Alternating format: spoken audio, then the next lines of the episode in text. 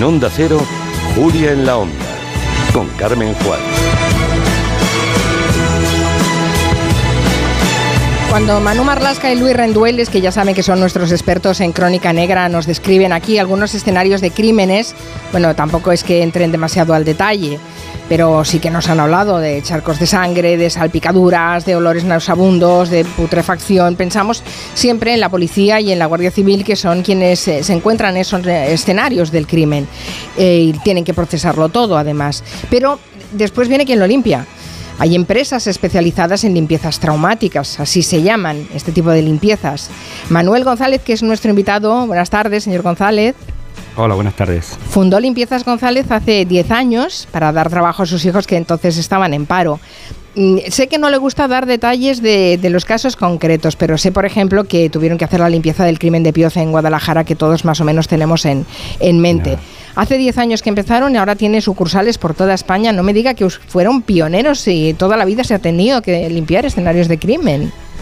Eh, bueno, a ver, sí que verá que fuimos los pioneros, eso es real, ¿no? Fuimos la primera empresa en la que se constituyó legalmente en España para hacer este tipo de trabajos. Luego han aparecido otras muchas, ¿no? Antiguamente, pues lo limpiarían los familiares, vecinos, no, no lo desconozco, pienso que serían los familiares, los vecinos o algo así. Bueno, yo, usted ya llevaba tiempo trabajando en el, en el sector de la limpieza, no traumática, pero sí en el sector de la limpieza. Creo que mm. tenía mantenimiento, llevaba el mantenimiento de un instituto, ¿no? Sí, pero no era el sector limpieza. Yo he trabajado muchos años en un instituto como jefe de mantenimiento. Yo lo que hacía era cambiar foco, arreglar el enchufe, cambiar grifos y todo eso. Esta empresa la monté para mis hijos. Monté una empresa normal al uso. Lo que pasa es que al mes o al mes y poco entró una llamada de servicios sociales pidiéndonos un, este tipo de trabajo.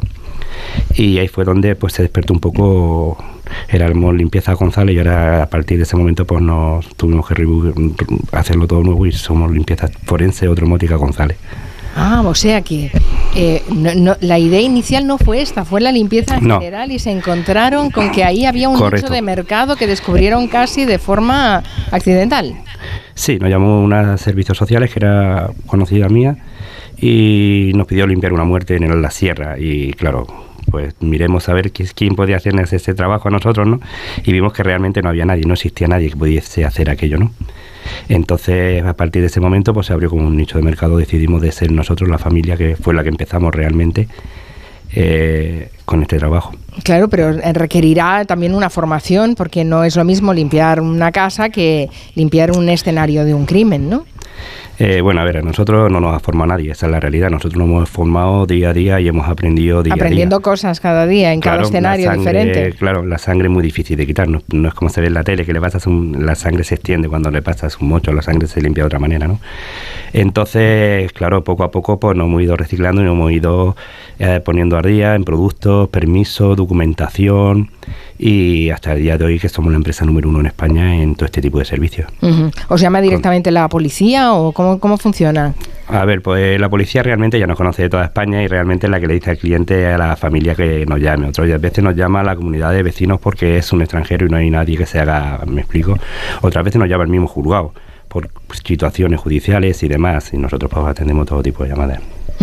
¿Necesitáis saber alguna cosa previa antes de aceptar un encargo? Quiero decir, cuando se produce una llamada, ¿qué os dicen y qué, y qué preguntáis vosotros? A ver, nosotros solamente preguntamos si ha sido con arma de fuego o con arma blanca, porque es muy distinto limpiar un tiro que limpiar una puñalada, ¿no?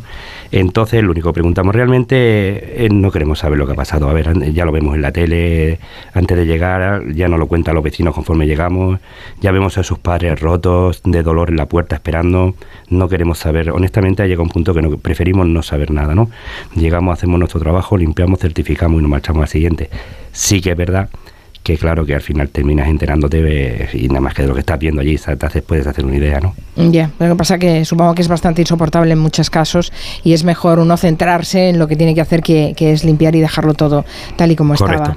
Eh, mm. supongo que eh, además tienen que limpiar cuando ya se ha acabado toda la labor eh, policial forense, es decir, claro, tienen que entrar ustedes cuando todas las pruebas se han, se han visto, cuando los forenses se las han analizado, cuando todo está, que no hace falta ya que se mantenga ese escenario tal y como estaba o como la dejó el, crimen, eso significa que a lo mejor tienen que entrar ustedes que eh, la sangre está ahí desde hace muchos días. Bueno, unas veces entramos recién terminado el crimen, cuando termina la policía judicial, y otras veces, pues por situación de investigación y demás, podemos entrar a los 20 días, 25 días, que ya está más cuajada y está más, más costoso de salir, ¿no? Es según la situación y según, porque aparte, bueno, también hacemos suicidios, hacemos fallecimientos, gente mayor que muere sola, que hay muchísima, que esto es un tema un poco tabú, ¿no? Pero en verdad es lo que más hacemos y cosas así. Bueno, no, no es que sea un tema tabú, es que, eh, que, es feo explicarlo, pero hay que explicarlo para que seamos conscientes de que en esta sociedad en la que parece que todos estamos al cabo de la calle, hay mucha gente que muere sola en sus casas y que se enteran los vecinos porque hace mal olor en la escalera. ¿Eso pasa? Eso pasa todos los días, ya se lo digo. Todos los días, efectivamente. es lo que más demanda en estos momentos. Eso y por desgracia los crímenes. No se mata mucha gente gratuitamente, porque uno va a la cárcel y otro al cementerio, no, no ganamos nada, ¿no? Ese dolor gratuito eh, no, no aprendemos, creo, no aprendemos. Cada vez va, creíamos que al principio de montar esta empresa que esto iría menos, que la gente se concienciaría, pero que va, cada vez hay más, es peor. Bueno, empezaron ustedes eh, solo en la en familia y ahora tienen sucursales por toda España, pues es evidente que cada vez va peor.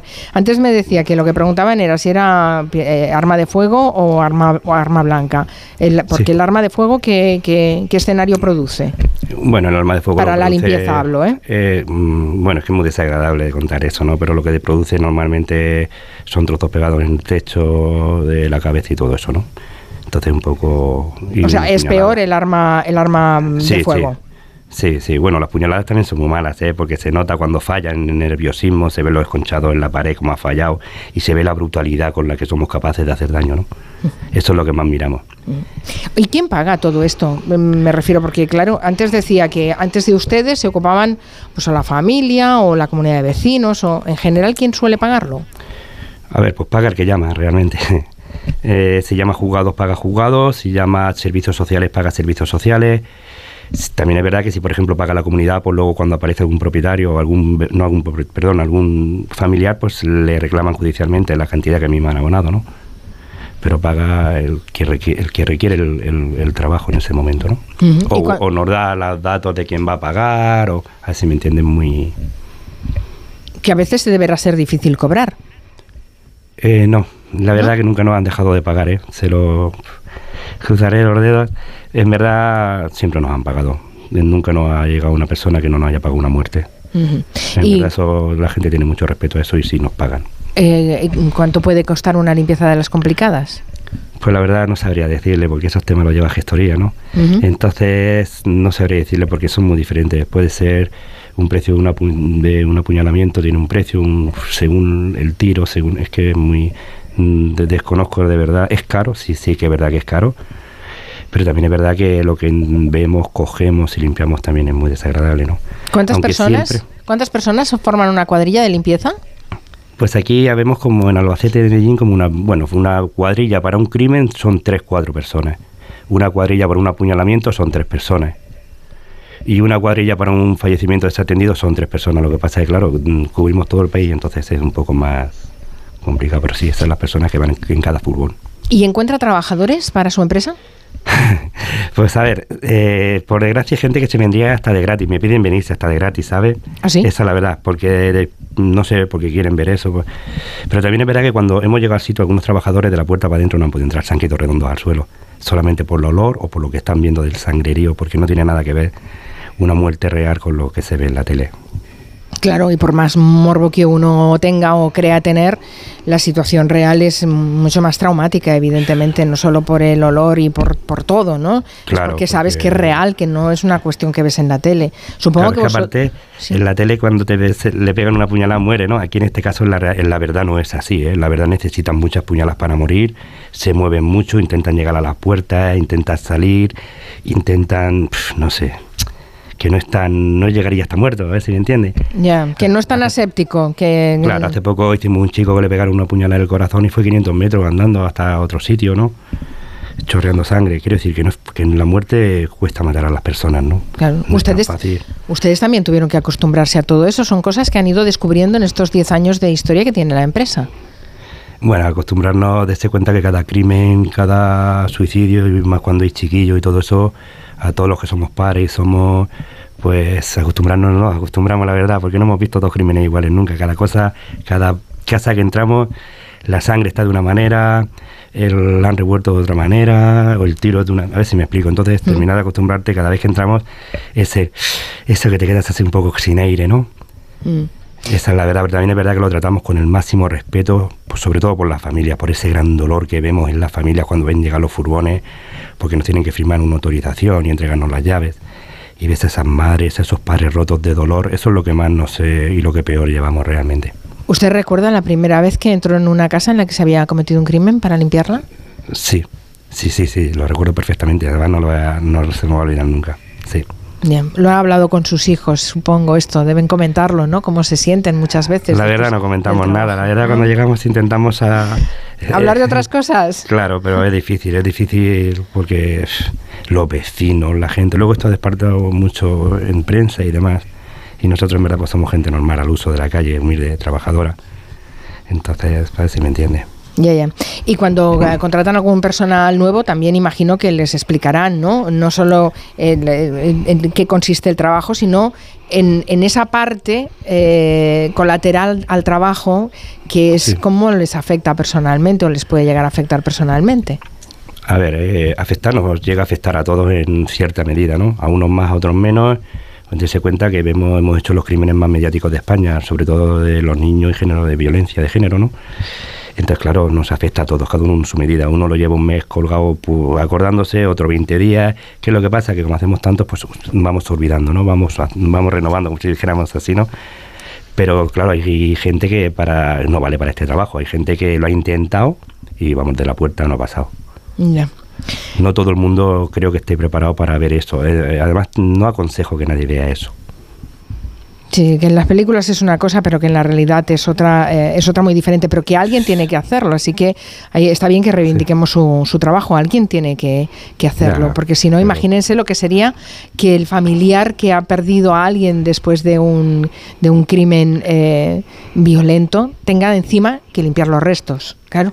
Claro, no es lo que limpias, sino lo que ves, ¿no? Lo que Claro. ves, porque ya le digo, se mueven mucho. Cuando es un apuñalamiento, los nervios fallan, le pegan a las paredes, unos puntazos que, que no, no entiendo cómo pueden tener ese- esa, esa fuerza y esa brutalidad. No, no, no, no entiendo cómo podemos llegar a hacer todo esto. ¿eh? En Mm. verdad, cada día nos mm, vemos cosas que decimos qué brutos somos, ¿no? Y qué, qué, qué, qué malos nos estamos volviendo, ¿no? Por decirlo de alguna manera. ¿Y síndrome de Diógenes también limpian ustedes?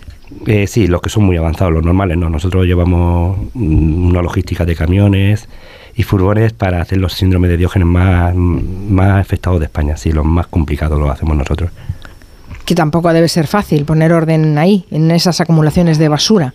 Que va, eso es muy difícil, ¿no? Bueno, a ver, para nosotros ya es fácil, nosotros lo hacemos fácil, pero sí que es verdad que cuando empiezas a tirar cuadros, recuerdos, cosas que dices, madre mía, yo por ejemplo, eh, guardo todavía mi cuadro de cuando hice la comunión porque le costó tanto a mi madre de pagarlo, ¿me entiendes?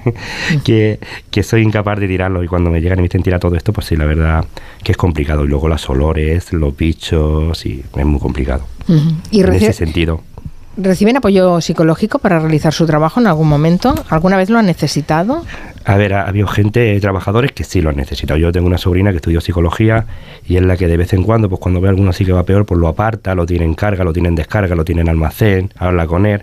Pero eso sí, ahora, de hace un año para acá, ¿no? Y, pero claro, todo, yo por ejemplo, yo no, no, no me cuesta mucho abrirme y explicar todo esto, ¿no? Mm. Pero sí que nos afecta realmente darse cuenta que todos somos, tenemos hijos, tenemos nietos y vemos brutalidades tan bru- lo que somos capaces de hacer y entonces claro tampoco es que vayamos con depresión ni nada de eso pero sí el viaje por ejemplo es malo no y la huerta es peor Claro. Ahí eh, la, la- la mochila emocional eh, sale, sale cargada. Claro, Limpian la casa, y- pero ahí se llevan claro va todo en el fútbol un montón de cosas. Sí, sí. Bueno, si, llevamos al- todos callados si alguien Ya. tiene interés en conocer más la historia de Limpiezas González, está recogida en un libro escrito por la periodista Beatriz González. Se llama Limpiezas Traumáticas Familia González. Diez años eliminando las huellas del crimen. Eh, si alguien tiene interés, que lo sepa. Y yo mm, agradezco Manolo González que decidiera montar esta empresa porque no me quiero ni imaginar lo que tenía que ser antes de que ustedes la profesionalizaran esta limpieza traumática. Si tenía que caer y recaer en manos de gente que había perdido a familiares queridos. Muchísimas gracias por su trabajo y ánimo. Gracias. muchísimas gracias a ustedes muy agradecidos En Onda Cero, Julia en la Onda, con Carmen